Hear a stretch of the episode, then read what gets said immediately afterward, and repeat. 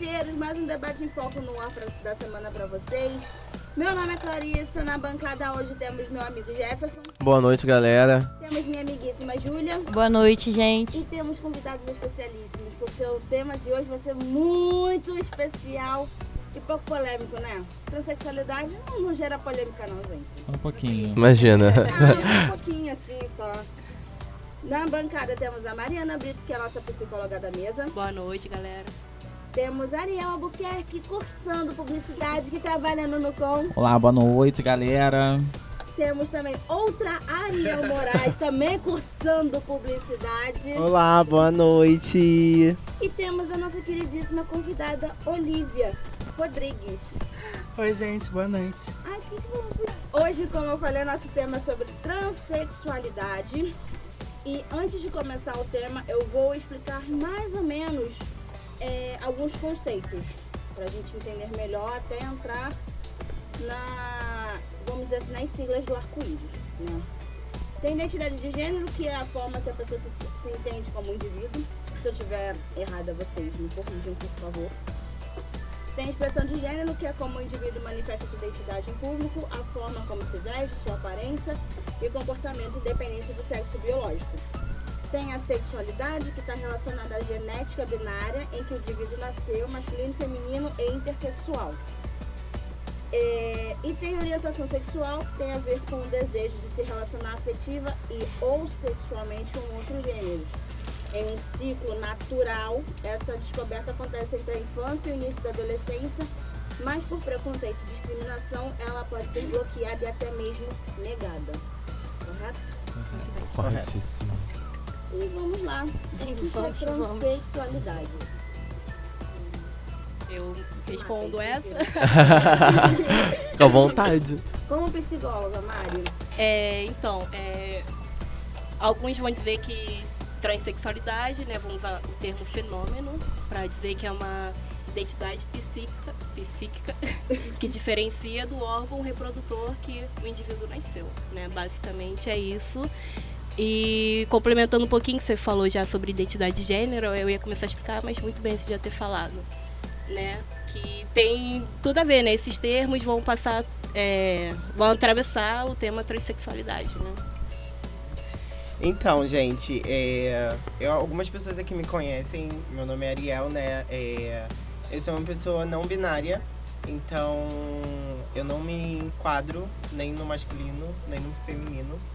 E mais a minha expressão de gênero, perdão, minha expressão de gênero é, é mais feminina mesmo. Eu gosto de, de parecer mais uma menina, assim, né? Mas eu também não me importo de estar como menino, como vocês me veem mais na faculdade, até porque se eu montasse todo dia de manhã, eu ia chegar atrasada. Preguiça, né? olha, você é uma guerreira. Isso.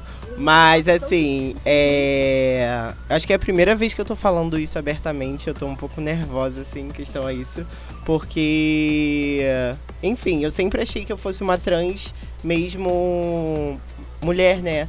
Mas eu vi que realmente não era pra mim isso, porque eu nunca quis tomar hormônio, eu nunca, nunca quis ter seios, eu nunca quis cortar o meu órgão sexual, não que isso seja uma regra. Mas eu vi que, tipo, eu não me sinto bem. Eu, o melhor exemplo que eu dou é eu não me sinto bem num banheiro masculino, como eu não me sinto bem num, banhe- num banheiro feminino. Então, é, eu acho que assim, é complicadíssimo. A minha cabeça às vezes surta de verdade. É uma coisa muito nova pra mim. Mas assim, eu tô tentando lidar e tô tentando aprender mais e mais pra conseguir, né? Ser feliz e ter assim o meu lugar assim no mundo. É, é essa a minha história assim. Assim como a Ariel, eu sou outra Ariel, gente. Eu É, também sou eu, eu sou uma pessoa não binária transfeminina. O que, que isso quer dizer? E é interessante falar disso porque há variações Sim, e espectros sim. da mesma coisa, né? Diferente da Ariel, eu, eu me sinto falando com o espelho. É, eu sou uma pessoa não binária, mas eu performo, eu me sinto, eu me caracterizo, eu me apresento como mulher. Então eu prefiro os pronomes dela, me sinto mais à vontade sendo vista e percebida como mulher. É, o- assumo o termo travesti pra mim, que eu acho que é o que conversa muito com o que eu sou, mas eu não me prendo muito na ideia binária do feminino, sabe? De, de querer é, a troca de, de sexo, né? A redesignação sexual. E, e, e diferente dela, que não sente vontade de, de tomar hormônio, de botar peito, eu tenho essa, essa vontade. Agora, é uma coisa que eu não tinha há pouco tempo Uhum. atrás, mas que foi um processo de descoberta em mim mesma, sabe? É, é um momento de reconhecimento. Eu acho que no início eu não queria, mais por medo, por não saber se eu ia ser aceita no trabalho, faculdade, amigos, família. E com o tempo você vai se, se adaptando, se percebendo, vendo o olhar do outro sobre você, que isso é levado muito em consideração hoje em dia, né? A gente vive através do olhar do outro e toma as decisões em cima disso. E a partir disso eu, eu, eu tô tomando coragem e sentindo a necessidade dessas intervenções. Oi, Olivia. Ai, como é que eu posso dizer sobre mim? É, eu sou é, uma mulher trans mesmo, eu sempre me identifiquei assim, né? Mas a minha transição foi tardia. É, como eu também sou lésbica, então eu passei a vida inteira me relacionando com mulheres e eu achava que ah, era uma fase. E aí depois eu achei que eu era só uma crossdresser, depois, é, né? Depois eu achei que eu era gender fluid, pra quem não sabe, a pessoa que tem, é, não, é, não chega a ser um não binário, mas ela tem essa percepção de que um dia ela tá mais feminina, outro dia mais masculina e ela é, se porta desse jeito, como ela tá sentindo naquele dia. E, e aí eu pensava, não, eu sou 70% hoje, eu tô me sentindo uma mulher. Mas aí foi aumentando, aumentando, até chegou numa, numa fase que não deu mais. E aí, eu, com 28 anos, eu resolvi transicionar. Né? É bem recente, eu tenho 29. Uma aceitação da família não foi muito boa, até hoje ainda é meio complicada. Mas eu tive uma sorte que muitas outras trans não têm, que eu tive amigos maravilhosos. Então eles me apoiaram muito em todo o processo e continuam me apoiando. É uma coisa que é, é incrível assim você poder ter esse tipo de sensação. Fez muita diferença, muita diferença. É, acho que é isso, assim. É aquilo que eu tava falando do olhar do outro, né? É muito importante se sentir acolhida, ou pelo amigo, pela família. Eu também tive o privilégio de ter meus amigos que me apoiarem. A minha família em parcela me apoia muito. Eu tenho uma mãe que. Eu tive o privilégio de ter uma mãe que não é ignorante. Então, assim, mesmo não entendendo de início, sendo pulso firme, ela foi buscar atrás, foi pesquisar. É, é de ouvidos a mim quando eu quero conversar com ela sobre isso. E isso é muito importante. Assim como você, eu também me identificava com o gênero fluido no início.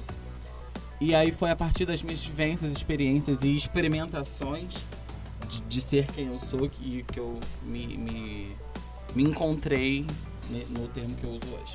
Sim, quando eu me permiti finalmente me Isso. expressar como eu sempre quis, eu percebi, não, eu sou uma mulher trans e eu vou correr atrás. né? É aquele papo de que alguns meninos gays também usam de, de no início falarem que são bissexuais, né? A gente busca alguma coisa pra meio que aliviar, não bater tanto de frente assim. E é o que você falou, quando você se permite ser e se deixa, é, é uma delícia. É, vocês falaram sobre. é, eu, eu sou uma trans não binária. O que seria binário, no caso, nesse sentido? Você quer falar ou fala? Faz, pode ser. Então, o binário, é, levando em consideração a, a- como foi construída a sociedade atual, é o masculino e o feminino na forma mais crua que existe, né? É, é o sexo, a Eva e o Adão, é, é- é o rei e a rainha, é isso. O, o conceito de binário é esse, de sexo existente masculino e feminino. Já o conceito de não binário é alguém que, além do sexo, vive, se expressa, se, se identifica de outra forma, independente da genitália, né? Por exemplo, eu sou uma trans não binária, mas vivo bem com o meu sexo. Tem outras tran- trans não binárias que não vivem bem com o sexo. Vai muito além do que é predefinido no, no, no seu corpo, no seu biológico. E é muito pessoal, né? Essa Muito questão. pessoal. É de, de pessoa por pessoa mesmo. Você vai se descobrindo ao longo do tempo e vai vendo o que, que é melhor pra você. é, como, se você realmente quer ter a sua, quer trocar o seu sexo e tudo mais. Sim, sim. Queria fazer uma pergunta é, para Ariel, e também para a Olivia. Se vocês acreditam que agora é, as letras que vêm entrando né, na sigla depois do LGBT, quê, se tem facilitado um pouco tanto o entendimento pessoal de vocês, né, para essa descoberta. De, por exemplo, você falou que é não binário, mas sendo que antes não existia, né, esse termo não é, binário nem não binário, né, era totalmente limitado, né. Então, se vocês acreditam que isso cooperou um pouco para a descoberta pessoal, E recentemente eu tive uma conversa com uma amiga cis minha, que ela, como pessoa cis, não se identificava. Ela é mulher lésbica, mas não se via em, nas outras siglas. E ela falou que é uma bagunça, que as pessoas. que só dificulta o entendimento das outras pessoas. E assim, eu acredito que isso venha para um bem maior, sabe? Quanto mais siglas e mais espaço você der, mais pessoas vão se encontrar, mais pessoas vão sair da confusão, mais pessoas vão ter coragem, vão, vão se achar em outras pessoas, porque achar referência é muito importante também, né? Mas, de fato, a forma como essa informação está sendo passada é, é um problema de comunicação mesmo, sabe? Porque é o que ela falou, confunde. Ela, ela, por exemplo, é muito confusa, né? E a gente encontra até na internet variações do que é ser transexual, travesti, transgênero. Isso é muito confuso, a comunicação é muito confusa. Mas, no geral, o surgimento dessas siglas é, vem por um bem maior de abraçar, abraçar todo mundo. É, então eu queria fazer uma pergunta, já que você falou referente ao trans e ao travesti. A gente estava até discutindo sobre. É, qual é a diferença entre o travesti, ou a travesti, e o transexual? Então, é, a pessoa transexual, lembrando aqui, gente, sempre reafirmando, é porque a gente aqui temos, temos pessoas que performam a mulher. Mas sempre lembrando que homens são transexuais também. A gente invisibiliza muito homens trans. Sim. Né? Nos debates a gente sempre vê mulheres trans. É, então, a pessoa transexual é uma pessoa que não se identifica com o, o sexo biológico. Além do gênero, ela também tem uma chamada disforia, entre aspas, com o sexo biológico. Então, muitas pessoas transexuais querem fazer a redesignação sexual, que é a troca de sexo, né? É, é praticamente involuntário a vontade de querer tomar hormônio, porque elas não se veem mesmo naquilo. Já a diferença da, da travesti, ela, além de se identificar como mulher, é, se apresentar como mulher, ela tá de bem com o seu sexo. Sabe? Ela convive bem com isso, que é o meu caso. E além disso, da definição de travesti, eu percebo que hoje em dia travesti é uma palavra de empoderamento, né? Geralmente esse termo é usado para pessoas mar marginalizadas. São travestis ou transexuais que existe essa bagunça de travesti ser uma transexual. É, que não consegue emprego, que tá na prostituição por falta de oportunidade, que nem sempre consegue transicionar fisicamente, porque a transição começa a partir do momento que você se encontra. Eu sou uma pessoa assim, então já começou sua transição ali. Tem muita gente que confunde transição com botar peito, tomar hormônio, não é isso. Transição é, é você trabalhar sua cabeça, trabalhar sua expressão, e essa é a diferença do termo. Além disso, tem o termo transgênero, que abrange tudo isso, né? Enquanto o transexual, o termo, e o travesti são para coisas mais específicas, o transgênero abraça essa diversidade de pessoas não binárias, pessoas transexuais, pessoas as travestis e outras variações do de gênero, né? Por, quando a gente, por exemplo, eu falo que eu sou uma pessoa trans. Aí a pessoa fala, ué, mas você não é transexual. Eu falo, eu sei, mas eu sou travesti, eu sou não binária, sou uma pessoa trans, né? Como eu disse pra, pra ela, existe um problema de comunicação, de informação Sim. que talvez uma educação nas escolas, não educação sobre isso, mas abordar o assunto para criar debate resolveria. É, já que você falou da questão das escolas, eu faço pedagogia. Inclusive, o meu futuro TCC será sobre questões de gênero. E eu penso, eu ref- eu reflito muito sobre isso também, sobre abordar o assunto, que eu acho que é essencial. É, não tem como a gente pensar uma sociedade sem sem visar o básico que é a educação, que é a escola, que são as crianças, né? Falar sobre é o evitar o estranhamento, né? Porque quando você tem informação, você evita muitas situações. É, eu queria saber como foi pra vocês três essa época, a infância, pré-adolescência. Se vocês já pensavam sobre, se não pensavam, se percebiam coisas. Porque, sabe? Nem que seja um, eu já falei muito, mas... Tá bom, eu começo então.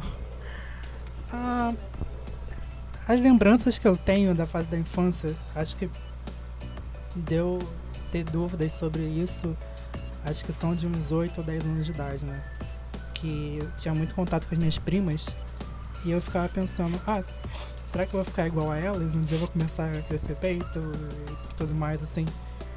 E foi quando eu comecei, inclusive, a pegar roupas escondidas de, delas, de, de minha avó, da minha mãe, o que eu consegui encontrar, né? É, Até a toalha servia às vezes, né? ah, tudo. bo- Delícia, fralda, adoro. Pois é. E, é, e aí eu fui crescendo, quando eu cheguei na, mais assim na pré-adolescência, eram uns 11, 12 anos, é, é que eu comecei a ficar realmente em conflito interno, porque naquela época você não tinha quase informação nenhuma, né? A informação que chegava em você era repleta de preconceito, ainda é, mas era muito mais. Então, eu ficava pensando, mas eu não sou isso que eles estão falando? Mas eu me sinto como uma mulher, eu queria parecer com as meninas que estão à minha volta. E naquela época não tinha uma separação de sexualidade e a identidade, de gênero, né? Você não tinha essa percepção. E eu pensava, "Ué, mas como eu me sinto assim se eu gosto de meninas? Sabe? E fui passando por várias situações assim, em escola e tudo. É, comecei a me montar mais em casa assim quando eu tava sozinha. Eu usava bexiga cheia d'água de aniversário. Balança a cama de beleza. É ótimo, nossa, a textura fica. Ainda tem o biquinho. Pois é, Bom demais. já era Ai, gente, engenhosa. é maravilhosa. E eu fui levando minha vida assim, e eu fui reprimindo conforme o tempo foi passando, conforme eu fui tendo namorados e outras coisas assim. Ah, sempre como eu disse, mas é, antes, né, sempre achando que era uma fase e a fase nunca passava. E aí eu fui me reprimindo. tá? Basicamente isso que eu senti boa parte da minha vida. Então, a, comigo, eu sempre me identifiquei como um menino gay, né? Como a Yagzinha.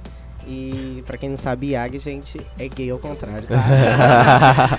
Obrigada, E- eu não sabia. Sempre tem algum HT, um hétero que não sabe. Ah, desculpa, gente. Mas a gente tá aqui pra ensinar, trocar ideias. Mas enfim, eu sempre me identifiquei como um menino gay. Porém, eu não. Obrigada, amada. Eu sempre me identifiquei como um menino gay. Mas eu não me sentia confortável, como eu disse, é, sendo um menino. Isso pra mim, tipo. E eu ficava assim, gente, será que eu realmente sou uma menina? Só que eu bato naquela, naquela tecla. Eu não queria pôr peito, eu não queria trocar de sexo e tudo mais. Mas quando eu era criança, eu sempre gostei de estar. É, aparentar ser mais feminina e tudo mais. A minha mãe é cabeleireira, já foi manicure, é, maquiadora, então eu sempre tive contato com esse universo. Minha mãe sempre teve pessoas gays na- lá em casa. É, para me assumir não foi fácil, porque por mais que a minha mãe é, tinha amigos gays, né, para ela não foi fácil. Eu vim de um lar cristão, então assim teve muita represália, mas graças a Deus de, de um ano pra cá foi melhorando e é isso, entendeu? Mas é... Ai, me perdi, gente. Vamos continuar? É... Calma. Enfim, é isso. Em questão à, à infância, foi sempre isso. Eu sempre me vi como menino gay porque sempre foi isso que me foi falado, entendeu? Sempre falaram, ah, você é mais afeminadinha, não sei o que, é gay. Entendeu? Mas não é isso. É... Eu não me sinto confortável em nenhum dos dois e eu tô bem assim, por enquanto, né? Vai que a gente muda e amanhã eu quero. É gostoso mudar, É- né? é ótimo, Se é descobrir a cada... Falar isso, não, cada não vez mais. É verdade, é verdade. Então, minha infância. Sempre fui muito afeminada, muito, muito afeminada. é, era perceptível desde muito, muito cedo. Eu, por parte de mãe, só tive uma prima. Então era muito difícil me relacionar com coisas femininas, né? Eu tinha mais essa abordagem na escola com as meninas que eu tinha. é, ficava mais. em- compensação, eu não tinha primas mulheres, mas eu tinha eu tenho muitas tias mulheres. E eram nessas, nessas mulheres que eu me espelhava. Então era roubar um batom escondido, o salto pra ver se cabia no pé. É, Perdoa, mãe. mas enquanto isso, eu sempre gostei muito de brincar com, com coisas masculinas também. Bola, não futebol. Bola, carrinho. Ao mesmo tempo que eu queria brincar de Barbie, casinha, dona de casa. Isso tudo. É, nunca gostei de bebê, vamos deixar isso claro. Bebezonas, Baby Alive é uma droga. E é caro. E é caro. assustador. Não é? E aí eu fui crescendo, fui crescendo, e aí você vê uma, a- a- o olhar do outro primeiro sobre você. Antes mesmo de eu me reconhecer sobre qualquer coisa, a gente ouve bichinha, viadinho, boiola, carré, carré. Eu não entendo essa gíria até hoje. Carré. Carré. É, essa é, eu acho Eu acho que é porque é muito gostoso. Já era Mas eu não como carne, então não é mais gostoso, não. Mas você ouve o olhar do outro e, e- e a sua expressão sendo vista de uma forma ruim quando você é criança, porque você não tem conhecimento disso, né? E aí eu fui me entendendo, me entendendo, falei, cara, então eu sou um menino gay. Deve ser isso. Só que. Ai, aqui dentro eu falava, não é, cara, não é, não é, não é, não pode ser. Não, não, não tô feliz assim. E aí eu fui pesquisar sobre gênero. E na época, é muito recente, mas parece muito tempo atrás, porque a informação é assim o tempo todo, né? Muito rápido o tempo todo.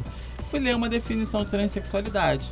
E não me via naquilo, porque a, a definição que a gente tinha antigamente era de alguém que queria trocar o sexo, queria isso, e eu não me via naquilo. E aí fui, gente, não é possível. Descobri o gênero fluido. Falei, é isso que eu sou. Isso eu já estava na faculdade. Eu tô há, há quatro anos já, há três anos e meio na Uni Carioca. E aí fui me descobrindo, me percebendo como gênero fluido. Eu falei, cara, ainda não é isso. Porque quando eu me posicionava como gênero fluido, eu ainda usava barba e tudo mais. Tinha um estilo mais andrógeno. Só que ouvir as pessoas me chamando de ele, ele, ele, ainda me incomodava. E aí fui pesquisar mais a fundo sobre gênero. E aí descobri o não binário. Foi uma definição bem interessante pra mim, mas ainda não era suficiente, porque como eu disse, teve essa especificidade de eu, ser uma, de eu ser uma pessoa não binária transfeminina, né? Que performa e, e- e se apresenta como feminino no todo. E aí fui pesquisar, fui pesquisar, fui pesquisar e fui lendo variáveis e subgêneros e não sei o quê. E aí encontrei é, é, a o não binário transfeminino entendi e me livrei do preconceito da palavra travesti. Que era uma palavra que, como eu disse, marginalizada, a gente fica. Eu, travesti, jamais, Deus me livre. E hoje em dia eu visto a camisa, entendo que eu sou, entendo o papel que eu ocupo. E vocês também sabem que o papel que a gente ocupa é muito importante, né? E minha infância foi isso. Ou, é, não foi uma infância triste, foi uma infância de preconceito, é claro, como a delas. Mas eu, eu não, não tive esse conflito na infância. Foi mais na adolescência mesmo, sabe? Quando, quando eu comecei a, a ver minhas amigas ficarem com corpinho. E ficava, ai, esse peito que não cresce. Aí botava. bojo, bojo, bojo, bojo. Aí, inclusive, é, eu, eu tô nessa, nessa experiência, né, de, de me conhecer. E até pouco tempo atrás eu não queria botar peito. O quê? Não tem nem um ano que eu falava, eu não vou botar peito, eu não quero. E hoje em dia eu quero muito botar peito. Só que, por favor, algum médico me patrocina, porque eu não vou fazer pelo. Ai, eu Aceito. Mas é isso, minha infância não foi triste. Esse reconhecimento veio na. Deixa eu alimento do meu filho quieto. Não, pode ficar tranquilo. É. É isso, eu não tive uma infância triste, mas esse reconhecimento não veio na infância. né? eu acho que, como todas nós, a gente sempre se vê como menininho gay mesmo, porque é a definição que é dada pra gente. E acredito que, a- que até hoje, acredito que até hoje, essa geração que ainda tem informação, vai se identificar primeiro com isso. Porque a imagem que a gente tem do gay não é do gay mais masculino e tudo mais, é do gay mais afeminado possível. Que bota a unha aqui. E não, né? Não dá pra, pra julgar expressão pessoal, expressão de personalidade com, com gênero, sexualidade e tudo mais. Eu só queria dar um, um ponto aqui, eu só queria dar um ponto aqui. Desculpa, gente. É, ela falou que brincava muito de bola e de boneca. E, gente, isso realmente não tem nada a ver. Brincar de Sim. bola, brincar de boneca, brincar de. Enfim, criança brinca. Criança brinca do que ela quiser. Entendeu? Se for uma brincadeira que criança não pode brincar, não é pra criança. Né? Ai, ai, Exato. obrigada. Verdade, arrasou. Agora sim, encerrou o programa. Agora encerrou o programa. Até semana que vem. É isso. Até porque se fosse assim era pessoa sexual, né? Porque eu brincava de Lego, Ah, quieta no meu é. canto e só isso. E nada mais nenhum outro brinquedo. Montar Exatamente. Lego, montar castelinho de Lego. Nossa, eu, fiz- eu amada. faço isso até hoje. Isso é muito real. A plateia tem alguma pergunta? Peraí que o Daniel levant- tinha me levantado primeiro. Boa noite, pessoal. Meu nome é Daniel, tenho 20 anos, faço jornalismo aqui na Unicarioca. E o que eu queria perguntar pra vocês é o seguinte: do que vocês relataram sobre essa percepção do o que eu sou? Eu sou um menino gay, eu sou um gay afeminado, é, eu sou não binário, o que, que eu sou? Vocês sentiram é, meio que como se vocês estivessem se assumindo duas vezes? Como é que foi esse processo pra vocês? E como é que foi esse entendimento no, no âmbito familiar, sabe? E até com vocês mesmos? Cara, você assume uma, duas, três, quatro vezes. Porque, como eu falei, no meu caso, foram muitas descobertas. Então toda vez que tem que sentar pra conversar, olha, agora eu. tá bom? Tem uma hora que você passa de maluca. E até eu explicar, gente, é porque essa aqui é a informação que eu não tinha recebido antes. Essa era a única coisa que me. Por exemplo, o gênero fluido era a única coisa que chegava perto do que eu me identificava. Então, gênero fluido. Perguntaram aqui na plateia, tá, gente? Pra não ficar maluca aqui. é, gênero fluido é alguém que não se identifica com um gênero específico.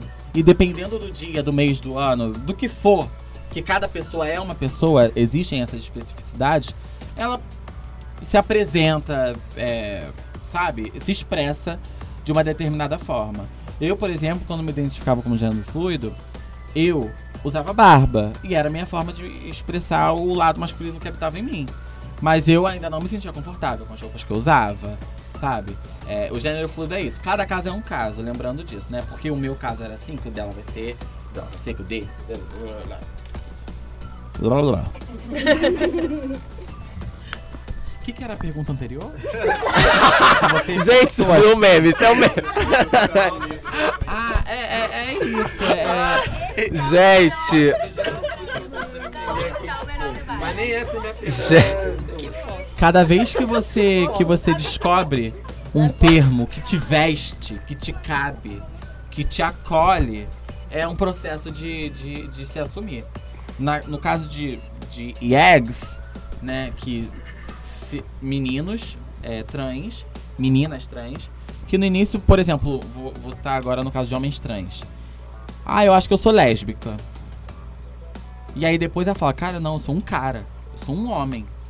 E aí, ter esse processo, essa conversa, sabe? E aí, como você se assumiu lésbica antes, as pessoas não te levam a sério depois que você vai se assumir.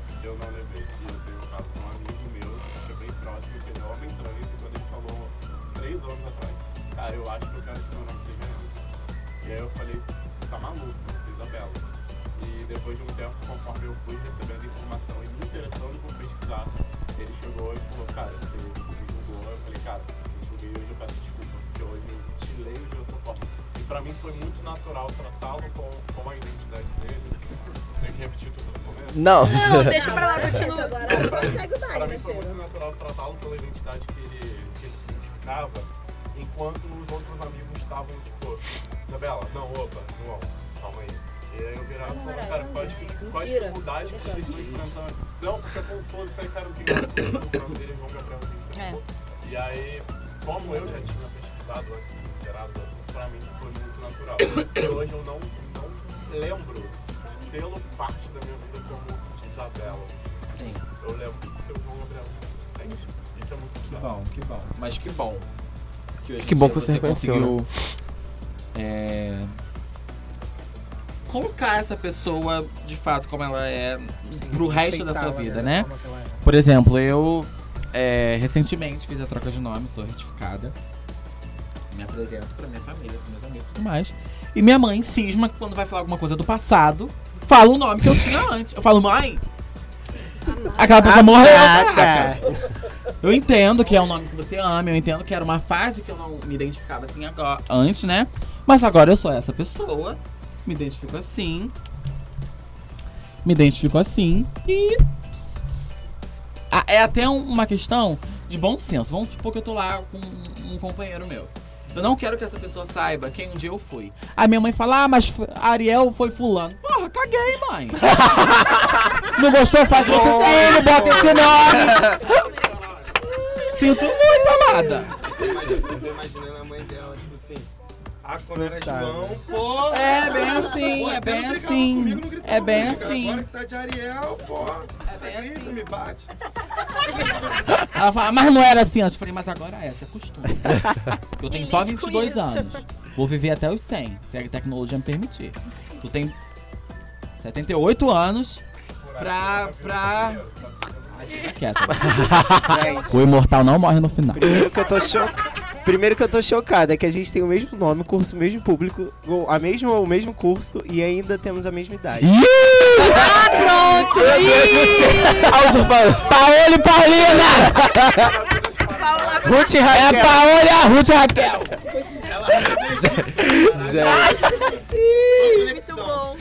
Muito bom. Enfim, Gente. respondendo o que você perguntou, é, eu acho que eu não, não, não quero mais, tipo, ter que explicar, sabe? É, os meus amigos, eles eles estão levando isso junto comigo. Eu vou descobrindo, eles vão descobrindo. Eu, acho que não tá sendo necessário eu ter que chegar e falar, gente, é isso, sabe?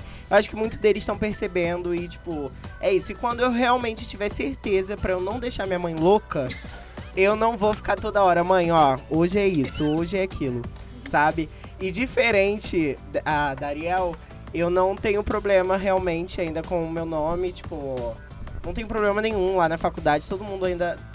Na faculdade não, nos meus amigos mais antigos, eles me chamam realmente ainda de Lucas, eu não tenho problema nenhum de falar o meu nome, porque realmente é o nome que a minha mãe me deu. É uma pessoa que eu já fui, é uma pessoa que eu me orgulho, porque se não fosse pelo Lucas, eu não estaria aqui hoje. Então eu não tenho problema nenhum. É, eu acho, Ariel, é, Ah, parece que tá falando com o espelho. né? Vozes da minha cabeça. Espelho, espelho meu. Existe alguma Ariel mais bonita do que aquelas? Será, galera? Mas, Ariel, eu não sei se eu devo, né? Mas, enfim, vou me intrometer aqui. Eu acho que você tem que ter mais um pouco de paciência. Eu sei que é difícil. Então, amada, mas, Mas, deixa eu calma, não me corta! Calma! calma! Quem disse que não ia ter Vai, polêmica vai, hoje? vai, vai, vai. Quem disse que não ia ter polêmica? Vai. calma, calma. Ah, do papo da boca, caraca. É, vai bater. Faz o que vocês quiserem. Vai, vai, vai. Vou escrever o dossiê aqui. Vou- tá aqui dentro da bolsa, calma. É, você se descobriu com quantos anos, assim, trans?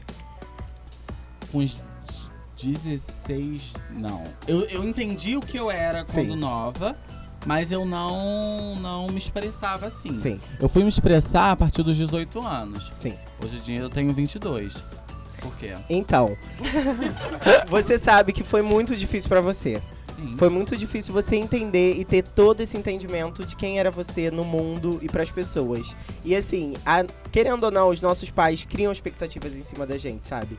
Então, tipo, a gente ficar debatendo, às vezes, é realmente muito ruim, porque é muito difícil. Realmente tem uma hora que fica chato, né? É tipo, é, é igual a questão do, do Tami. Tem, tem gente que ainda fala, não sei o que, a Tami. Eu fico, gente, não tem como mais chamar Você de- vê um porque você homem, vê é um um homem, mas assim, querendo ou não, quando é da nossa família, eu acho que a gente tem que ter um pouco mais de paciência, porque realmente eles tiveram a expectativa da gente ser é, o que a gente foi. Por exemplo, eu nasci um menino, então a minha mãe tem essa expectativa que eu seja um menino, que eu tenha filhos, que eu case, não sei o que, que eu entre na igreja de, ver, de ver, igreja, ó.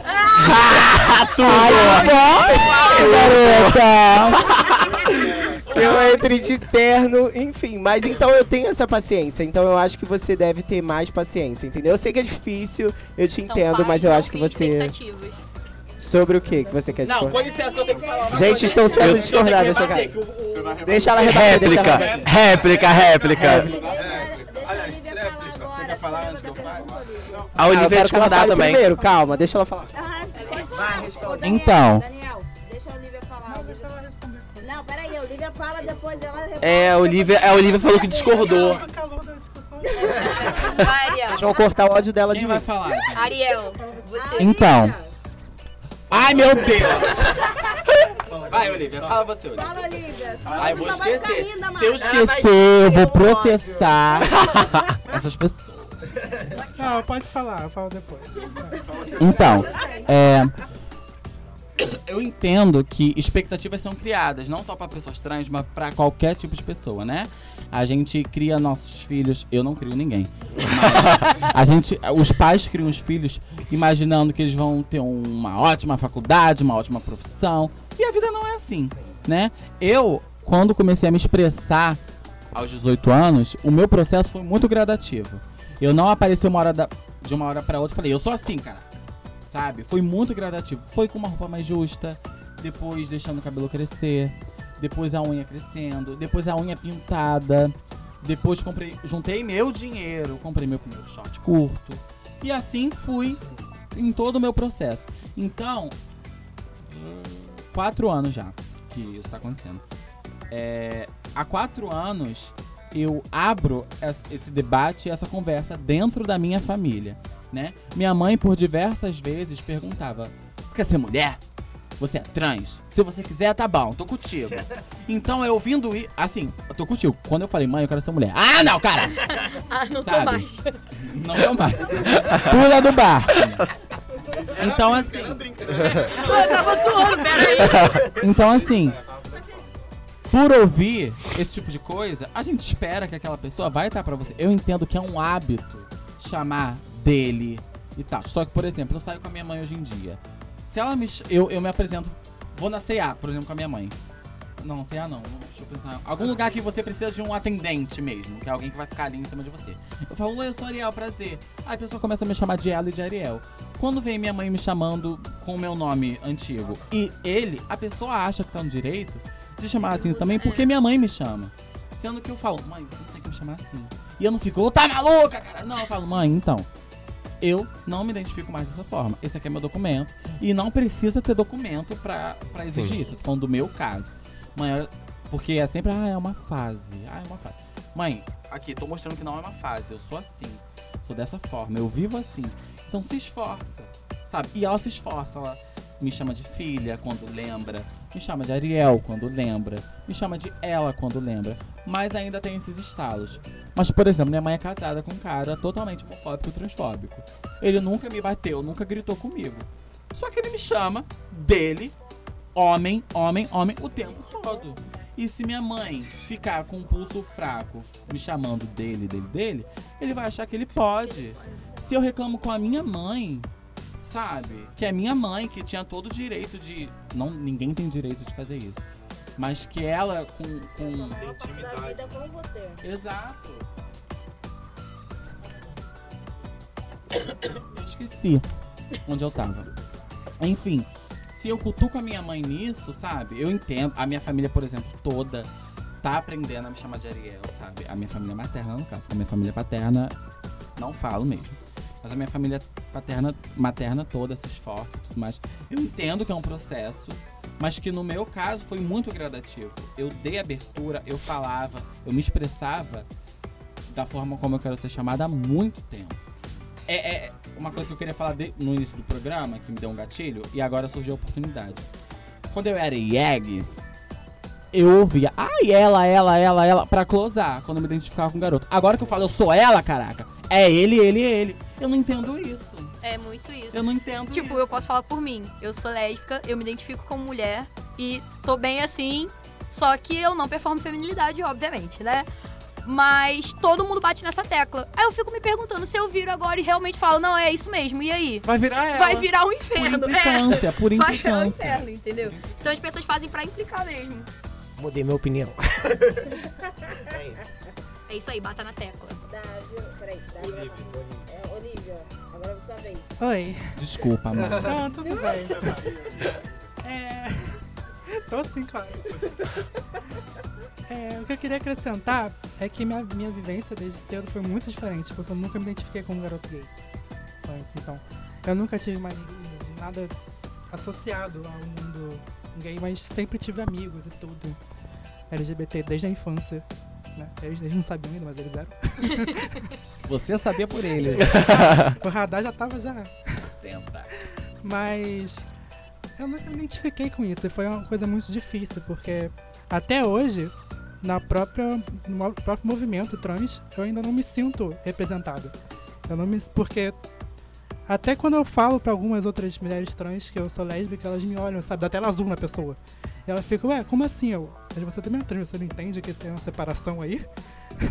Mas até no próprio movimento existe muita desinformação, sabe? É E- eu tava falando da informação, como a informação chega, né? Sim, e era isso, porque vocês passaram por todas essas fases e tal, e eu não tive essa dinâmica.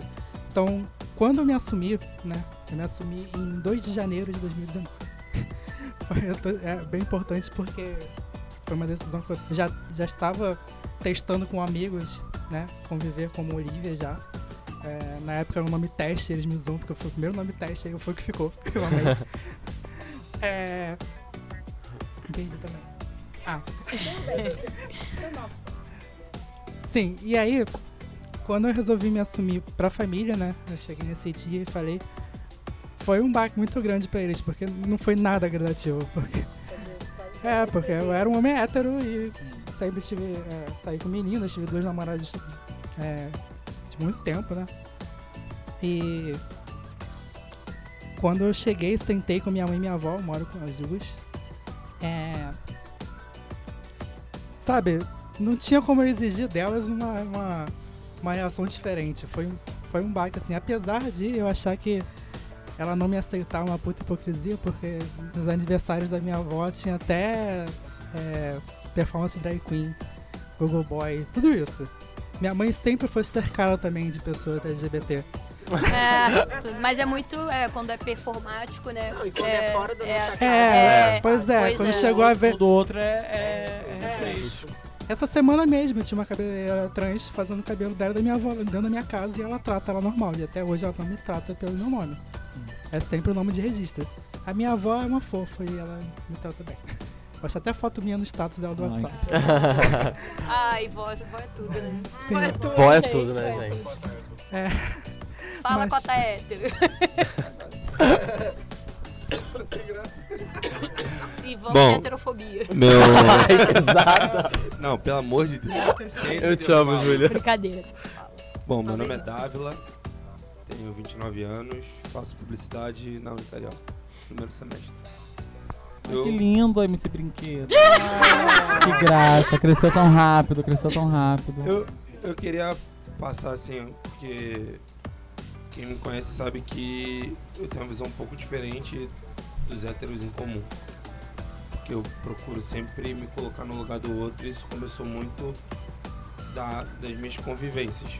Eu convivi na FITEC de Quintino com muita heteronormatividade, que foi até um tema que a gente discutiu aqui. Que eu via várias pessoas é, gays e lésbicas sofrendo diversos preconceitos e eu achava muito ruim. é, porque eu ficava imaginando como é que elas se sentiriam depois da piada dos meus colegas de classe. A primeira vez que, que eu entrei num- numa reflexão sobre trans foi. Eu e a Olivia jogamos Magic. Eu jogo há algum tempo já. E no Magic é um, um nicho nerd e bem machista. Porém, a empresa, é, visualizando o mundo como é hoje, lançou uma personagem chamada Alessia, a que sorri pra morte. E todo mundo achava que era uma mulher que estava ali no meio de um clã de vários homens fortes e ela ali, e na verdade ela era trans. E no Dia Internacional da Mulher, postaram a foto dela e eu não entendi por quê. Falei, aí fui atrás de uma amiga minha que faz parte de um projeto chamado Liga das Garotas Mágicas, é, a Suki, e eu falei com a Suki, eu queria entender por que, que a Alessia está sendo representada nesse dia se ela é trans, se ela não é mulher. Ela, não, você tá vendo errado. Então me elucide, por favor, quero entender. Ela é mulher, ela se enxerga como mulher. Então não tem por que excluir ela desse dia. Ela vai passar por problemas, preconceitos, coisas que as mulheres sofrem. Então, a luta dela também é a luta das mulheres. Aí ontem eu tava conversando com a Júlia e a gente tava até falando sobre isso. Ela, ela falou assim, é, mas tem trans que não, não acha que é assim não. Ou então tem mulher que não Tem- acha que é assim, tem, tem vertente uma- que é diferente.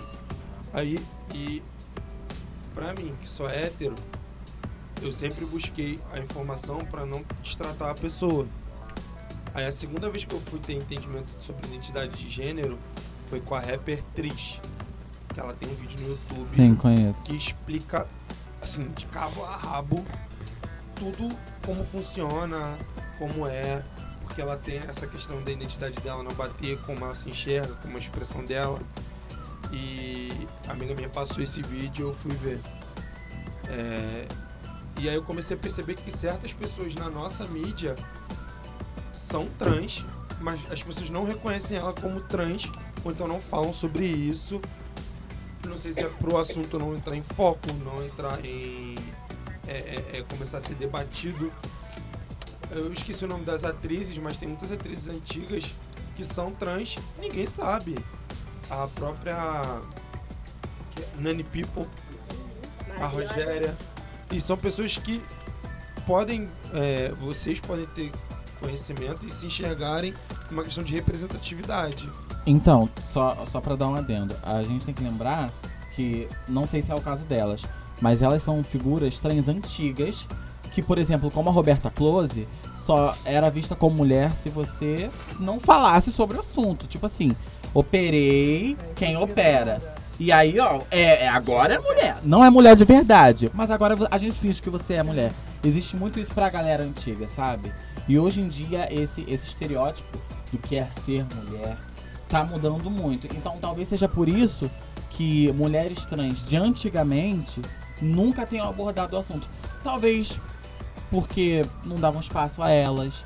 Talvez porque elas tinham que se calar pra ocupar alguns espaços, né? Eu, eu não sei ao certo, nunca li sobre esse momento delas, mas que, que, que pode ser isso que eu falei. Eu já vi entrevista da Nani People, da Rogéria não, mas da Nani People, que hoje em dia ela fala, tudo mais e tal. E eu queria saber de, de vocês, porque assim, é, igual você falou sobre a questão de, de pesquisar, da informação, de tudo mais. Como, como foi é, todo esse conhecimento vindo, que hoje antigamente era LGBT, hoje em dia já é LGBTQ+, e também com relação à mídia, de como vocês enxergam hoje. Porque é, muito tempo atrás não tinha essa questão de representatividade. Hoje já tem, já se busca. Até, até eu estudo publicidade, eu entendo o porquê. Porque as pessoas buscam porque vende. Vai vender igual aconteceu com a questão do. Da Anitta não, do Nego do Borel tudo mais e tal. Então eu queria entender como vocês hoje enxergam essa situação da mídia em relação a vocês encontrarem representatividade. Entendeu? Só um adendo aqui rapidinho, né? Que a pergunta foi pra vocês, não pra mim. É, você citou a Nani People. A Nani People, desde pequena, pequena, né? De pe- pequena ainda sou. Mas desde sempre eu achei que a Nani People realmente era uma mulher e que ela me representa. Porque ela fala palavrão, ela fala de sexo, ela fala de tudo que, no caso, nós mulheres já não pode falar porque é menina. Não pode falar Sim. palavrão porque é menina. Então, assim, eu me sinto representada pela Nani People. Eu amo os stand-ups dela, mas também amo as né? entrevistas dela. As entrevistas Eu dela. achava que ela era mulher, depois eu achei que ela era drag. Eu achava que ela era mulher, depois eu achei que ela era drag. Aí depois que eu fui entender que, tipo assim, não, mano, É. ela é trans e ela passou por todo um, um processo que na época dele ter sido bem difícil. Foi, ela tem um livro que conta a história dela, ainda não li. Ainda. Mas ela conta como foi o processo dela. E, e foi depois desse livro, na verdade, que teve o boom, a ascensão do debate Nani People é trans. Né? Porque muita gente, assim como vocês, achavam que ela era só uma mulher cis, caricatíssima, né? Que Ah, eu gosto. era super. fe-. Não, eu adoro! Mas o pessoal achava que era só uma só personagem. comédia. É. tipo a Dercy foi. Não era. Nossa, eu falei até. Tipo a Dercy foi. Não é, né? É ela mesmo. É ela mesma. E ela é incrível, maravilhosa. Maravilhosa mesmo. E a pergunta. resposta da pergunta. É, no caso, a resposta. Então, sobre representatividade, é, como é um campo bem amplo, eu não me vejo tão representada assim por como uma pessoa igual a mim. Então eu tava conversando até esses no carnaval com, com um amigo que ele também passa pela mesma coisa do que eu e eu fiquei eu falei pra ele eu falei cara eu sou uma pessoa muito errada porque eu não sou nenhuma menina e nenhum menino não, não bastava ainda ser um viado eu ainda escolhi ser uma coisa que não existe sabe? Aí eu fiquei caralho cara por que, que tem que ser tão difícil? Porque eu não consigo enxergar ninguém eu não consigo ver na televisão eu não consigo ver na rua ninguém que passe mesmo, as mesmas coisas do que eu e, mas eu tô aprendendo que eu nunca vou conseguir ver uma pessoa que passe as mesmas coisas que eu, porque realmente é impossível, porque cada um tem a sua história, cada um tem a sua vivência. Vai, vai, vão parecer pessoas parecidas, mas infelizmente, assim, com a minha história, assim, de tipo, de eu ficar, porra, mano, sério? É, é isso mesmo que, que eu nasci, assim, erradíssima, sabe? Mas em, é, eu torço pra um dia eu ser essa pessoa, né? Que influencia Amém. as outras pessoas Arrasou. porque é muito importante. É, é, é muito importante porque eu vejo, tipo, por exemplo, eu tenho um primo de 8 anos, 8, 9 anos. E o meu tio é extremamente machista. E eu vivo na casa dele. E assim, o meu primo me vê montada, ele olha pra minha cara e ele, tipo, caga na minha cabeça, sabe? Porque pra ele isso já é tão normal, porque ele sempre me viu assim. Sempre me viu tão afeminado, não sei o quê. E o meu tio fica, ah, não sei o quê, na frente dele, na frente dele. E, tipo, eu vou representar ele porque ele vai, não vai crescer um hétero, um gay, ou enfim, um escroto, entendeu? Então, assim, eu quero estar é, em lugares que eu realmente possa representar quem eu sou e mostrar que eu tô aqui, que existem pessoas que, que, que passam por isso como eu, entendeu? É isso. representatividade pra mim, é, eu só fui encontrar mesmo no ano que eu me que eu me assumi, no ano, desculpa, no ano anterior que eu me assumi, e foi quando eu consegui eu consegui achar pessoas com uma vivência parecida em YouTube, começou a aparecer mais mulheres é, na mesma situação. Inclusive eu notei que é bem comum ah, mulheres translésbicas se assumirem tarde na vida, porque vão levando meio que levando com a barriga, sabe? E, aí eu vi casos inúmeros é, de mulheres se assumiram já com 30, 40 anos. É, algumas das esposas até apoiaram e tudo na época. E foi aí que eu comecei a entender, tipo, não, existem pessoas passando pela mesma coisa e eu vou conseguir passar por isso e eu tenho que ser forte como elas foram. E foi quando eu comecei a juntar coragem e, e buscar mais informação sobre a terapia hormonal e todas essas coisas, né? É, inclusive minha, minha namorada na época me ajudou bastante, me- ainda me ajuda muito. Ela é incrível, sabe?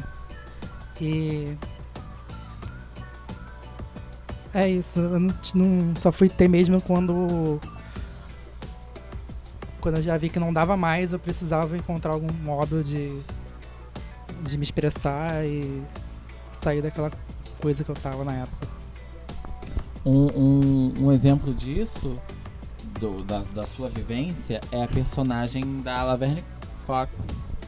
Perfeita! De is the Black. Perfeita! É Não uma- conheço. É uma mulher trans que se identificou tarde, que era casada com um- um- uma mulher, tem filho com essa mulher, fez a transição, essa mulher continuou por um tempo do lado dela. E é, é exatamente o seu caso. Foi o. Vivia como um É- homem é uma mesmo. coisa muito Exato. recente. Tem Exato. também Você o não pai tinha das exemplos. Kardashians, da, das Jenners, né? Ah, Sim, é, sim. quer te dizer. É, ela é pai, né? Porque, enfim, eu acho que ela se identifica como pai. Eu não sei se ela se Eu identifica não sei como como, mãe. como ela se É, apresenta. Mas também sei. tem ela também, que é a mesma situação. Ela também é lésbica, é uma mulher translésbica, é a mesma coisa. É, Recentemente eu encontrei um, um canal no YouTube chamado ContraPoints. E é feito por uma mulher chamada Natalie Wynn. E ela tem tópicos muito interessantes. Os vídeos são longos, mas eu recomendo vocês procurarem. Inclusive ela, ela se identificava como bi, mas em um vídeo recente ela explicou toda a jornada dela. E agora ela se identifica como lésbica e eu me espelho muito nela também ultimamente. Boa noite, me Ela chamo vai Roberta, Ah, tá. sou aluna de Direito da Unicarioca. Eu queria saber, em relação ao banheiro público. Vocês três são femininas. Vocês são visualmente femininas. E por lei, vocês não podem usar o banheiro feminino.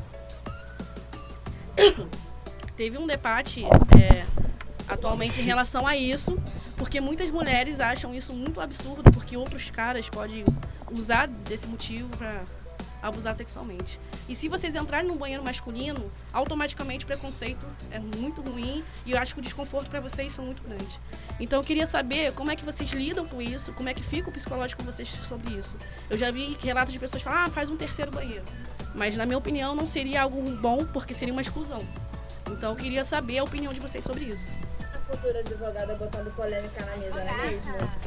Então, eu vou falar porque isso é uma coisa que eu experiencio muito, né? Acredito que a Ariel também. Eu não uso banheiro. Não. Essa questão Eu pago não a uso. multa por Crivella, que eu mijo na rua. Então, é, eu não sabia que existia essa lei que Eu não também não podia. sabia. Pra mim, a gente tinha o direito, como pessoa trans, no caso, tinha direito de usar o, o banheiro feminino. Tem um projeto de lei, não tem? É, Que vai e volta, né? Vai e volta. Eu tô muito chocado também com essa questão. E com esse, desgo- com esse desgoverno que a gente vive atualmente, Pois então, é, né? Misericórdia. é. Eu, como disse, me identificava muito com o gênero fluido. E eu evitava usar o banheiro feminino por causa dessas situações que algumas mulheres não gostam. Não gostam. E teve uma situação que marcou muito, que eu fui pro banheiro masculino de um evento que meu primo estava organizando. E eu tava andrógena, sabe? Eu visível, parecia que eu era um menininho gay. É, visualmente era isso que as pessoas Uhum. viam. E eu fui linchada do banheiro pelos rapazes lá de dentro. Fui linchada. Aí eu não entendo porque eu não sou homem pra, pra usar o banheiro. Mas eu também não sou mulher pra, pra usar o feminino. Ou quando eu quero ser chamada de mulher, eu sou homem. É. mas- sabe? É, Existe essa contradição. Ah, quer saber? Que se dane você. Eu, recenti, eu recentemente não, né? Depois disso, mesmo com, com uma figura mais andrógena que eu usava na época, eu comecei a usar o banheiro feminino. Nunca fui barrada pela, pelas mulheres. Eu percebo muito olhar. Já entrou segurança. Pra, pra. Eu falo, não, tô aqui, é meu lugar, por quê? E aí o segurança ficou meio assustado. Depende muito da pessoa também, né? Do tipo. Exato, já, já, já. Não não falou, ah, você vai sair daqui. Ele falou, o que, que você tá fazendo aqui? Eu falei, não, eu sou mulher. Segurança homem ou mulher? Segurança homem. É, eu sou mulher. E me impus. Ele, dei sorte de ser um cara que não teve uma imposição muito bruta, saiu e foi embora. Mas existem casos de mulheres que são arrancadas do banheiro com a calcinha no joelho pelos cabelos porque não podem estar nesse banheiro. Sabe? Eu não acho que criar um terceiro banheiro seja, seja a solução. Isso seja não a é. solução. Não é. Não é. Porque, assim, se é um. um- no caso da, da Ariel, que ela também se identifica como rapaz, às vezes, mas não sei o que, não sei o que lá, é, é uma questão de educação mesmo. Se ela quiser usar o banheiro masculino, ela vai usar o banheiro masculino porque ela também se identifica dessa forma. E aí cabe aos rapazes cis héteros não tirarem ela do banheiro. Porque se ela tá ali é porque ela quer estar ali. Sabe? É uma questão de. Tentarem também abusar dela. É, É, isso é. é, Social, ser, ser humano. Nossa, porque essencial fala disso também, né? Eu ouço Abusos, que é. a gente não pode deixar travesti entrar no banheiro feminino, porque elas vão estuprar a mulher. Amada, Filho. eu só quero mijar e secar minha mão com um jatinho. É o cara se vestir tipo um, Exatamente. Um cara. problem, um problemático. Se vestir de mulher e invadir o banheiro e. Não, eu sou mulher, afina a voz e dá de maluco. Sim, essa questão eu realmente não tenho uma opinião ainda, sincera. Eu também não concordo com o terceiro banheiro, eu acho assim. Mas no dia a dia eu realmente não uso banheiro. Eu não vou no banheiro na faculdade, eu não vou no banheiro nos Eu lugares. evito muito, eu tenho muito trauma. Eu tenho. Eu não vou. É, eu fui no banheiro da faculdade uma vez quando eu fui fazer a matrícula, porque. Não, faz. Não faz. Gente, isso é extremamente faz. problemático. É. Eu, há pouco tempo, passava por isso. Eu aqui, ó, gente, É, enfim, eu não uso, por exemplo, se eu quero ir no banheiro, um dia desse eu tava saindo da aula, falei, meu Deus, eu quero muito ir no banheiro. Aí eu fui num China que tinha um banheiro que era unissex, eu usei o banheiro, que era só de uma pessoa. Quando eu tô no shopping, eu uso banheiro de deficiente, porque é só de uma pessoa, pra eu não ter problema. Eu já trabalhei no shopping e como eu trabalhava no shopping, eu sempre ti- tinha que estar arrumada, bonita e tudo mais. Eu, eu uso muito trança. Então, assim, eu entrava na, na- no banheiro masculino e as pessoas ficavam, o que, que você tá fazendo aqui? Sabe? E as pessoas, não, seu banheiro não é aqui. Aí eu falava, não, é aqui sim, não sei o quê. Mas enfim, então eu realmente parei de usar o banheiro, entendeu? Porque eu não, não, não tenho estrutura. Então eu parei. Mas eu queria pontuar uma coisa que também, na verdade, agora me de- até bateu uma dúvida. É, por exemplo, você falou que já foi uma vez é, o segurança meio que barrou você, né? Isso. Isso não é considerado uma transfobia? Porque Então, agora, é, é,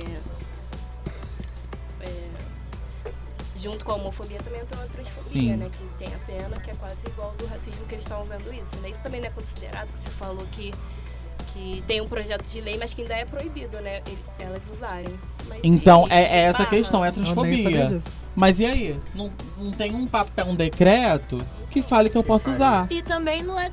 Vai parar um policial e falar: Oi, acabei de sofrer transfobia. Eles vão olhar e falar: Poxa, que pena. Quer, que, quer passar comigo também? É isso que vai Quer apanhar, vai ser tipo isso. Então, você tá tratando da lei, vamos tratar com ele então, mas não é? Não uma. Por exemplo, ela falou, o cara não sabia.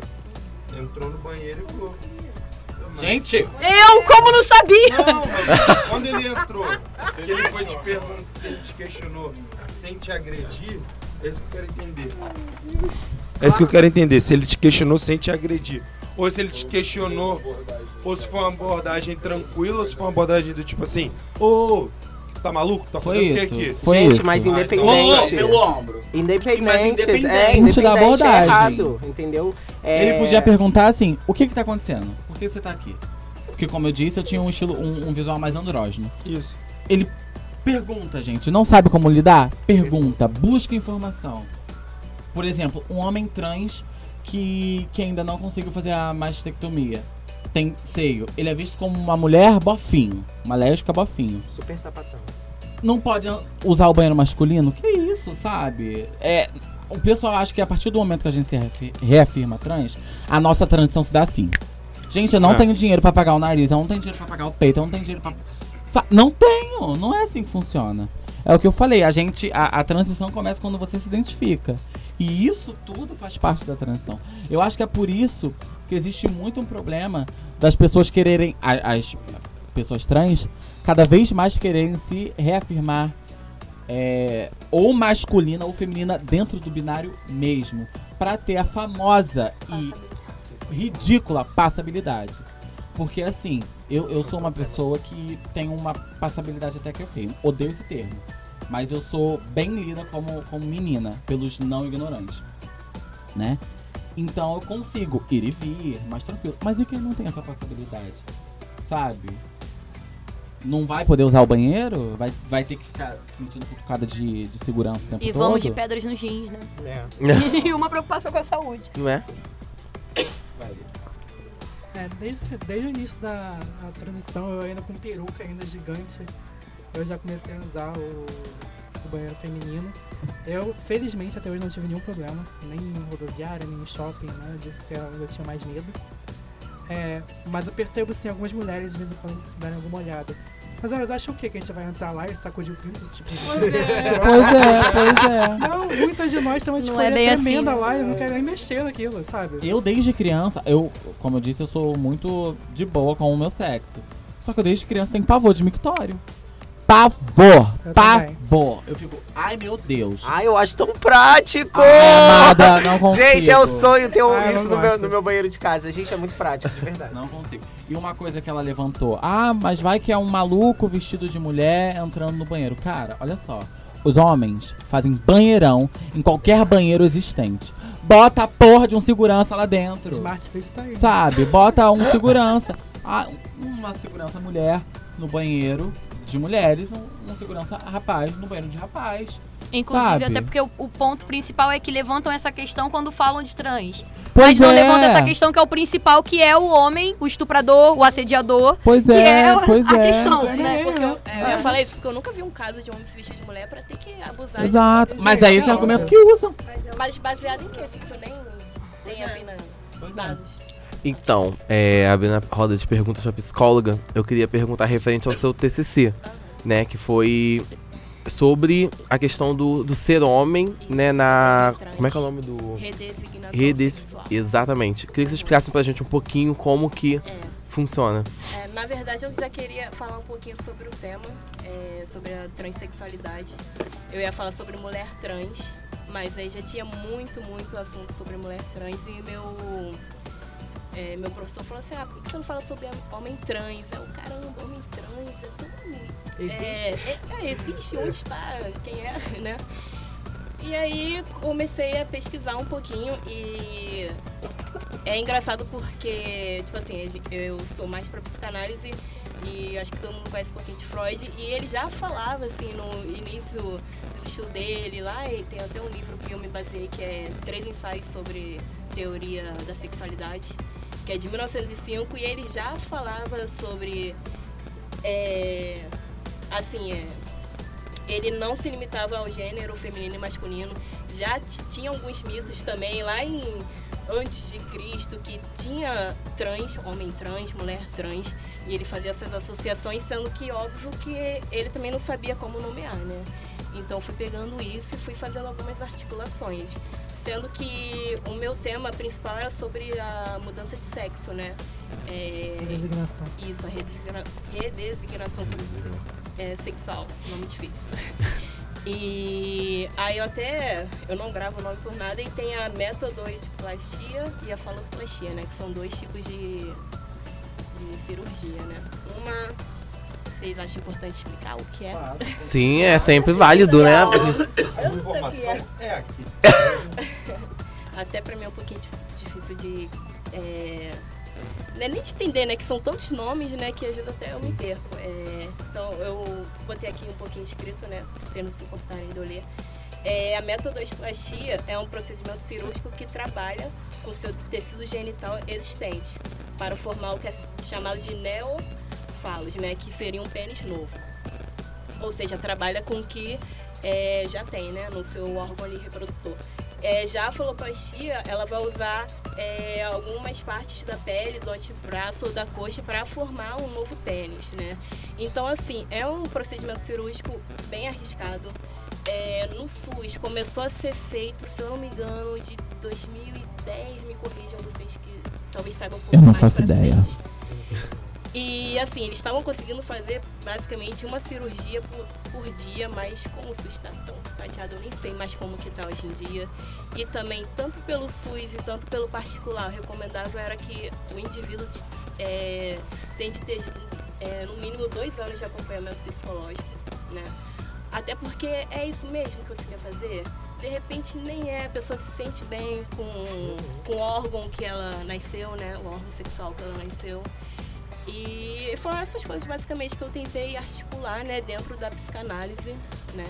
é, trazendo um pouquinho à luz de alguns teóricos. É, Assim, e eu acho que essa questão da- do acompanhamento psicológico é importante, porque foi o que ela falou. Ah, são tantas informações, né? Hoje a pessoa se classifica dessa maneira, mas amanhã ela pode se classificar de outra. Então é uma mudança, assim, que. Como é que eu vou dizer? É uma mudança muito importante. Né? Então, assim, você imagina a pessoa faz uma mudança e amanhã ela se vê de uma outra forma, como é que aquilo vai funcionar na cabeça da pessoa? Fazendo um parênteses rapidinho. Exatamente. Fazendo um parênteses rapidinho, tem um caso de um, um cara que ele foi até na Luciana Gimenez, que ele se identificava como mulher trans, fez a transição, tirou o falo e voltou atrás. Não era aquilo que ele queria. E aí hoje em dia ele é um homem com buceta. Desculpa, não sei se pode falar. Ele é um homem com pepeca. Porque ele não era, no final de tudo, não era aquilo que ele queria. Então, e aí? É uma mudança drástica. Não muda só com o seu sexo, né? Muda com hormônio, muda com posicionamento social, muda sua relação com todo mundo à sua volta. É. E o hormônio também muda muita coisa, né? Eu tenho um amigo, um homem trans também, que ele. O período que ele, que ele começou a tomar hormônio, gente, o humor dele era uma confusão, assim. Então muda muita coisa, muita coisa. Realmente é um processo pra se refletir, né? Você tem que refletir Exatamente. sobre. E acho que por isso também deve ser essencial mais termos que você possa né, se encaixar Sim, e se sim. entender. E eu não sei onde eu li alguma coisa também sobre isso de de realmente é, tentar entender mais sobre você, né? Não ver o gênero como um É, tabu exatamente. E não levar isso como imposição por qualquer coisa, né? Até porque é, geralmente você chega, às vezes, na clínica, né, pra fazer acompanhamento, você vai colocar aquela questão X, mas aí depois vai aparecendo tantas coisas que não são diretamente ligadas ao teu gênero, sabe? Que aí, de repente, por isso é importante, né, o acompanhamento, que aí, de repente, nem é, de fato, porque você foi buscar aquilo que a tua resposta, né? É aquilo, Sim. né? É No momento. aquilo. Pra todo mundo, né? Façam terapia no geral. E, Sim, é, É mas- muito bom, o- gente. O exemplo, né, do teu amigo, não foi? Agora há pouco. Esse rapaz? É. Não é da televisão. Da Não, televisão, né? da televisão. Porque na época que eu tava fazendo a pesquisa, né, acho que ano retrasado, a primeira pessoa que foi fazer é, pra homem, é homem trans, né? Que foi fazer a cirurgia, tipo assim, deu super errado na cirurgia e veio a falecimento.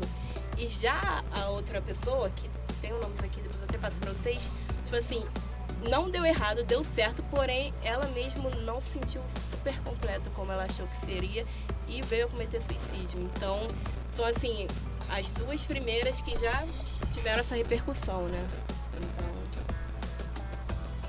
Então, você tem pergunta pra ela? Tenho, tenho uma pergunta pra ela. Eu ia perguntar só como foi esse contato que você teve com as pessoas e se você trabalha com isso hoje em dia, Ah, como é que sim. é, É, como foi sua pesquisa. Então, é quando eu fiz a pesquisa, a gente fez, eu fiz em dupla com uma amiga, que é a Isabelle, vou até deixar o nome dela, que é a é, esse contato, eu, eu e ela, a gente chegou a pesquisar. é, a gente chegou a pesquisar algumas pessoas que estariam dispostas a fazer a entrevista, né? Tem uma amiga minha pessoal, que é a Mayara, ela é uma mulher trans. Ela não aceitou muito e ela ainda falou assim, ah, amiga, cuidado muito com o que você vai falar, eu não me sinto à vontade, eu sim respeitei.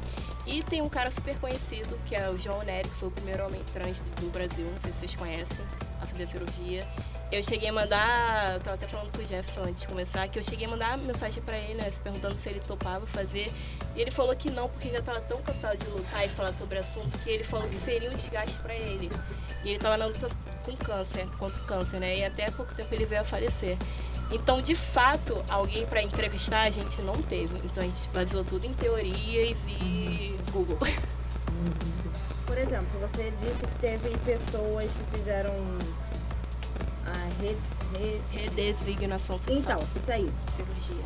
E não deu certo porque a pessoa não se sentiu completa ou não era exatamente isso que ela É. queria. Da primeira cirurgia, na verdade, não tinha tantos avanços tecnológicos. O né, procedimento da que não deu certo, né? O procedimento que não deu certo. Sim, mas por falha. exemplo, deu certo um, um homem, trans ou uma mulher Aham. trans fez tudo direitinho. Sim. Como é que é, o trabalho de vocês como psicólogas é, começa, faz durante e depois aí no final das contas você a pessoa vê que não era nada disso do que ela queria, que ela estava super bem do, com o sexo que ela tinha e como vocês podem perceber se isso vai dar certo ou não ou não tem como. É, bem bacana a tua pergunta. Eu, na verdade, eu nunca tive a experiência de estar em atendimento com uma pessoa trans, né? É, mas o ideal, como eu tinha falado anterior, é de pelo menos ter o pré- o pré-acompanhamento e o pós, né?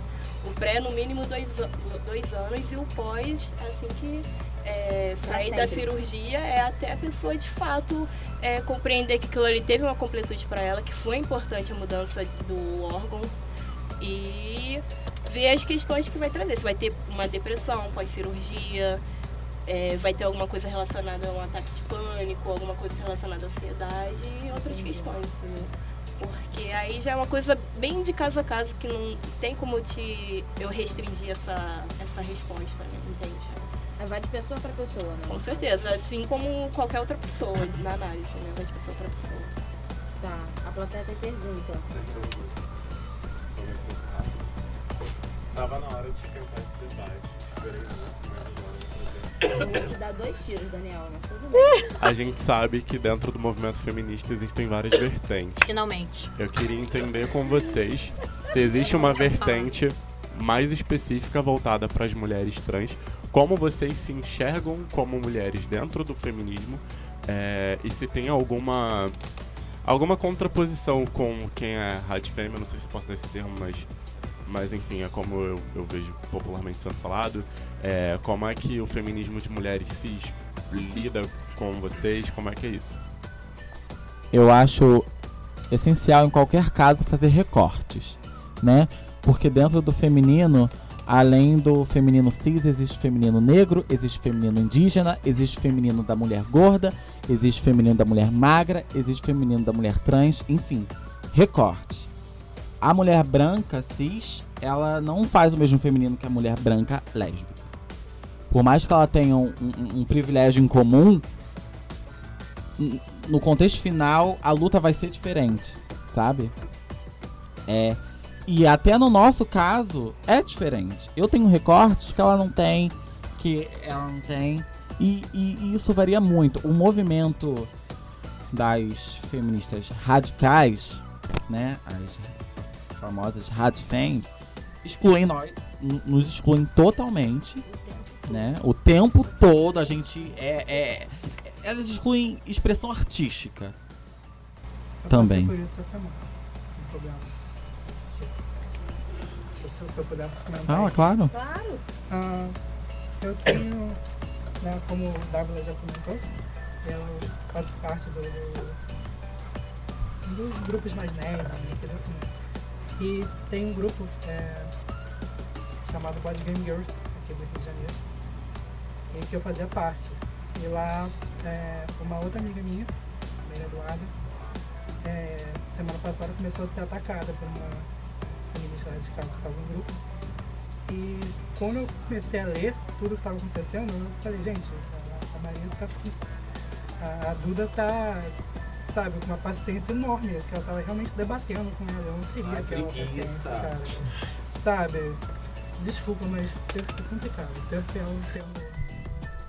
Não dá. É o tipo de postura que você sabe que não vai mudar. Que aquela pessoa consolidou Ela não quer aquela aprender, verdade. Ela quer só discutir e é isso. Exato, exato. Quando eu vi, é, toda, quando eu li, tive a oportunidade de ler toda a discussão, eu só cheguei, olha, você até pode ter a sua, a sua liberdade de expressão, o direito à opinião, mas você não tem direito ao megafone. Sabe? Você não vai invalidar a minha existência e eu não vou discutir com você. Eu saí do grupo, é isso. Amo a maioria das mulheres que estão lá, sabe? Mas eu não conseguia ver algumas delas passando pano pra Você ainda foi educada, amada. Você ainda foi educada. Eu ia gritar, dar. Mas eu não vou ficar, esse foi o final da discussão. Ah, tá. A gente teve um surto. né? Teve. Ah, ligou o caps look, cara. Gritou muito. Não, mas ela falou, ah, você é, você é mais um exemplo de, de uma mulher sendo silenciada. Eu falei, mas Você, amada? própria mulher, opinião né? merda não tem, não, pelo amor de Deus. É, pode falar. Então, o meu é bem breve. É, Como eu não me sinto como uma mulher, eu- a minha expressão de gênero é feminina, porém eu não me sinto como uma mulher. Então, assim, eu acho que esse assunto realmente não é o meu lugar de fala. Porque, pra mim, realmente. É que você falou, tanto olhando pra mim, eu falei assim, gente, não, não, não é tão pra mim. Não, eu sei. Mas é porque às vezes é importante deixar isso claro, porque eu realmente não me identifico como uma menina e não me identifico como menina. E vamos de consciência. É isso. Amém. Consciência é tudo, né, gente? Não é é? tudo. Eu só queria, eu só falar uma coisa que eu falei da questão dos banheiros. Dos banheiros. É, o- a lei não é que proíba. O nosso atual governo, vocês não podem, não preciso explicar, mas antigamente, pelo menos até ele entrar, é, se vocês fossem discriminadas dentro dos banheiros públicos, vocês podem chamar um advogado para defender vocês, por ser discriminação. Então, assim, quando eu digo, eu acho que pode ser pode de uma forma errada, porque por lei, homem não pode entrar. Mas se você é uma trans, você pode sim, independente do governo atual, chamar um advogado para te defender, porque estão te discriminando. Então, no caso de situação do de segurança, eu acho que você podia sim ter chamado alguém para poder né, te ajudar naquela situação. Isso é crime. Então, fica a dica pra Maneiro. Caralho! Fica a dica pra chamar o Roberto pra defender você.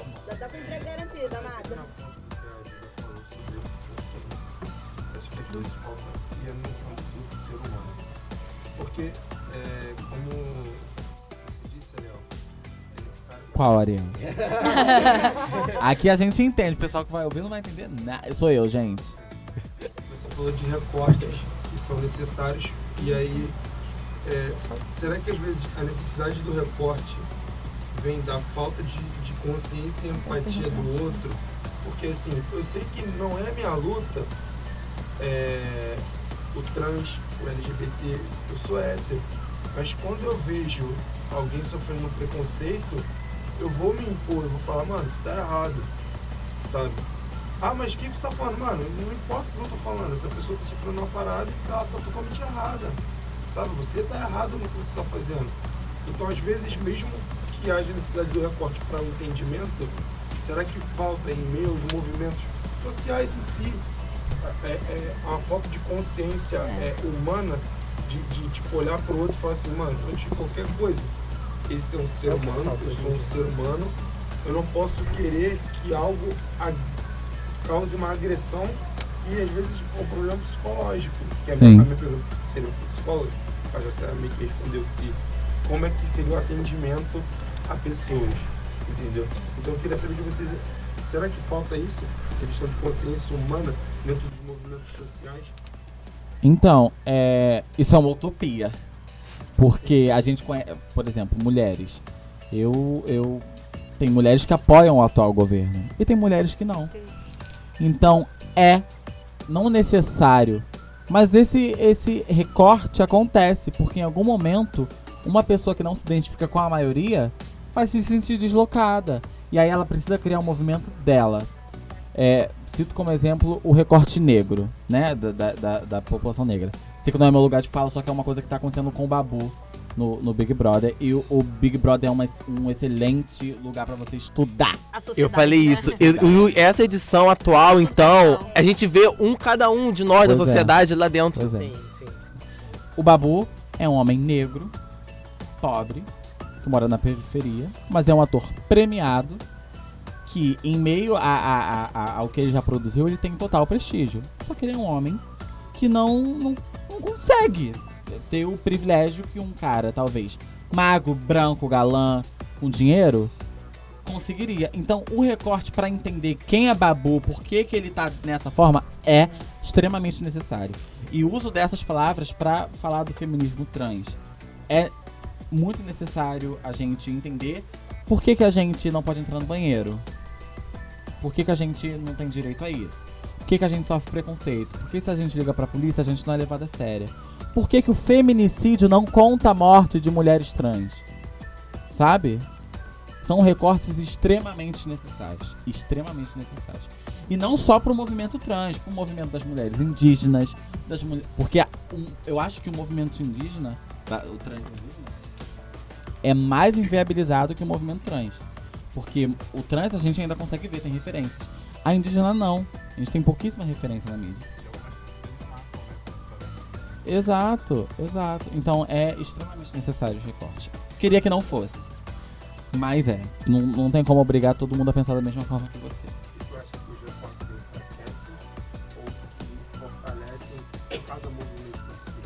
Então, é, de fato, ter apoio de outras pessoas com certeza fortaleceria.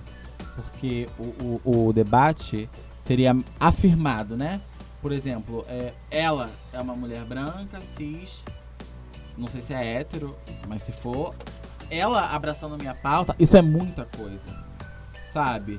É, eu agradeço a pessoas cis, héteras, que quiseram ouvir pessoas trans, escrever sobre pessoas trans e colocar essas pessoas trans em discussão. Porque eu não fui. Não entrei em discussão porque eu falei, ah, eu vou entrar em discussão também.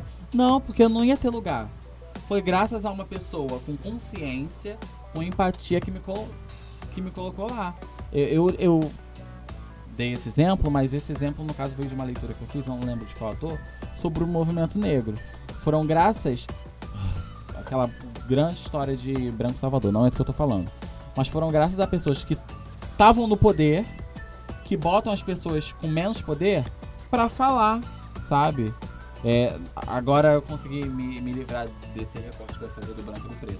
Mas são graças a, a- a pessoas de privilégio dando voz pra pessoas sem privilégios. Algum homem um dia quis dar voz pra uma mulher, sabe? Vamos começar por aí, no princípio básico. Mulheres lutaram muito no movimento. Só que algum homem teve que falar, cara, é verdade, concordo com essa luta. E hoje em dia, a passo de tartaruga, as mulheres estão conquistando muita coisa. Porque muito do que foi conquistado foi por. Nem por caraca, vocês merecem, só que foi pra vender. Capitalismo. Tá bom, vocês querem direito? Então tá bom. Vamos, vamos usar disso de uma forma de capitalismo. Enfim, acho que é isso.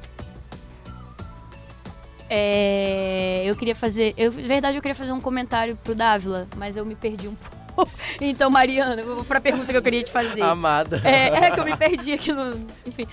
Sobre o que o Dávila tá falando e o que a Ariel falou de recortes. É. Uma vez uma amiga minha me contou, quando ela começou a fazer terapia, que ela esbarrou com uma psicóloga cristã.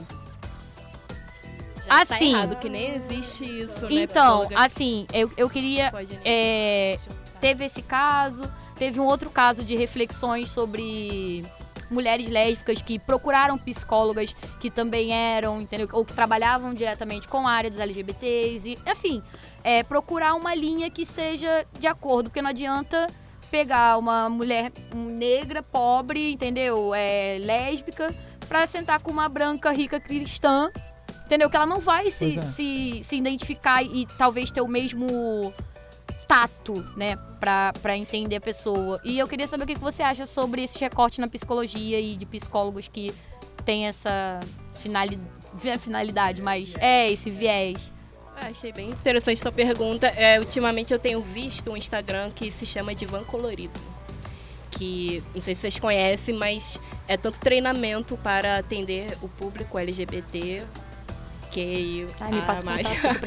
e tanto para ter um pouquinho tanto para ter um pouquinho não é nem identificação né seria um pouco da chamada que diz de transferência. Mas eu não sei se de fato o paciente tem que se identificar assim é, vis- visualmente e com não é nem o gênero é um pouco da vida do, do profissional. Eu não, não sei te dizer se tem que acreditar se tem que ter essa identificação Entendeu? É, porque aí eu, me, eu, eu pensei aqui. Então, será, se, será que uma mulher negra é, trans se sentiria à vontade comigo sendo uma psicóloga branca, hétero, cis? Sim, entendo. sim, Entende? Você Uhum. acha que se sentiria? Então, É. é. É, é, eu particularmente tenho acho que vai muito isso, do, mas- do perfil profissional que aquela Uhum. pessoa vai ter de primeiro contato. Porque o primeiro contato com o analista, o psicoterapeuta é tudo. Se ele de alguma maneira já te bloquear, tanto com o olhar ou com alguma fala dura, já era, Uhum. você perdeu aquele. Guia. Entendeu? Então. Sim. E outro caso, psicóloga cristã, eu nem Menina, eu vi se eu não entendi Gente, eu fico tão Ou você é psicólogo. Entendi nada, sério. Mas quando eu escuto essas coisas, tipo, psicóloga cristã, onde que vai misturar a Uhum. religião com a. E aí, gente, a Ariel fez um comentário que eu não sei se ela falou. Ariel Buquerque fez um comentário que eu não sei se ela falou. É, se ela só fez errado ou se realmente tinha, porque eu achei tudo essa frase. Eu acho que deveria ser, encerrar o programa. Que você comentou alguma coisa do tipo: a gente ouve o olhar. E eu não sei se você comentou só como é, mas é muito. Eu é pensei, isso. caraca, é, que é. Eu achei essa frase tudo. Eu nem lembro quando eu falei isso. Mas, gente, essa frase foi tudo. Ah, no início do Lá no início, Sim, foi. sim. Você comentou, eu fiquei com isso A na cabeça até agora. olhar E é Eu isso. achei que ele estivesse falando errado. É eu- isso. Não, não falei não, não lembrei. É isso. Não, essa frase é tudo. É tudo. É porque é isso. É isso, não tem o que falar. Exatamente o Ah, eu queria fazer um comentário do negócio do Dávila, mas tá. Ah, Tempo mais. tá bom. Alguém tem mais alguma pergunta? Ah, não, é, é uma, tempo. Daniel. A Uma gente faz outro programa Vai ter especial. parte 2. Parte Vai ter 2. que fazer o parte 2. Então faça, Ariel. Manda no Instagram, gente. Aproveita pra me seguir que eu quero chegar no 10k pra falar rasta pra cima. Deixa pra cima. O marketing é tudo. Garota, pergunta.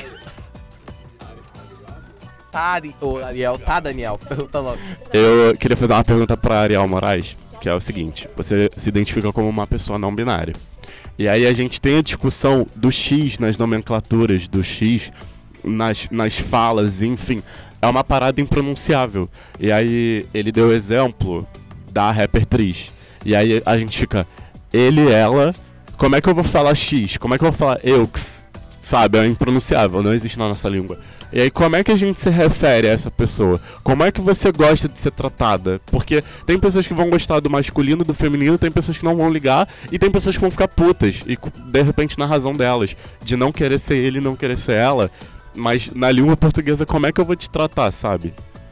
Então, pra ser bem breve, é, você deve perguntar à pessoa, entendeu? Pergunta como ela quer ser tratada. Em questão de ser. Eu, eu- concordo de ser muito difícil, mas pergunta a ela se ela prefere ser chamada no ele ou no, no, no ele ou no ela, entendeu? É isso. Arrasou. Maravilhosa. Então, uma notícia. Vai ter que ter parte 2, porque tem muita pergunta. Ih, adorei! Entendeu? Vamos parte Arrasou. 2. Vamos pro Instagram. É, ficou muita coisa, ainda tinha mais duas perguntas minhas aqui. Vamos de parte 2. Semana que vem, nesse mesmo horário. Mesmo bate-horário, no mesmo bate-lugar. Se vocês puderem comparecer semana que vem, eu vou ficar muito agradecida. Eu já estou agradecida pela presença de todos vocês, inclusive dessa plateia que tá super cheia.